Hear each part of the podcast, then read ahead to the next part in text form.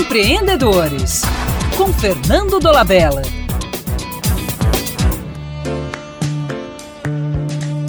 Uma conhecida máxima brasileira diz que quem trabalha não tem tempo para ganhar dinheiro. Ela reflete a descrença do trabalhador comum na ascensão social através da labuta incansável.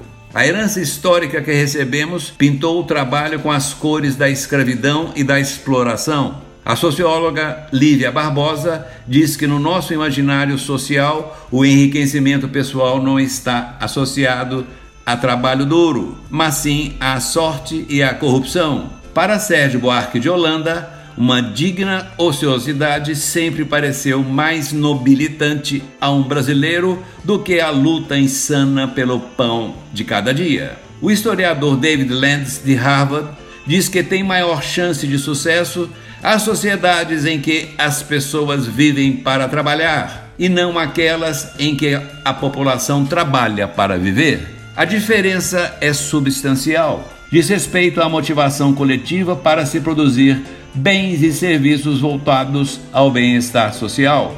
No Brasil, nós trabalhamos para viver.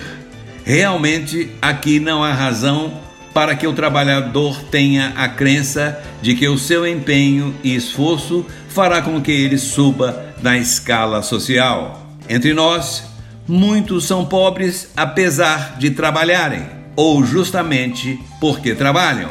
Até mais e um abraço do Fernando Dolabella.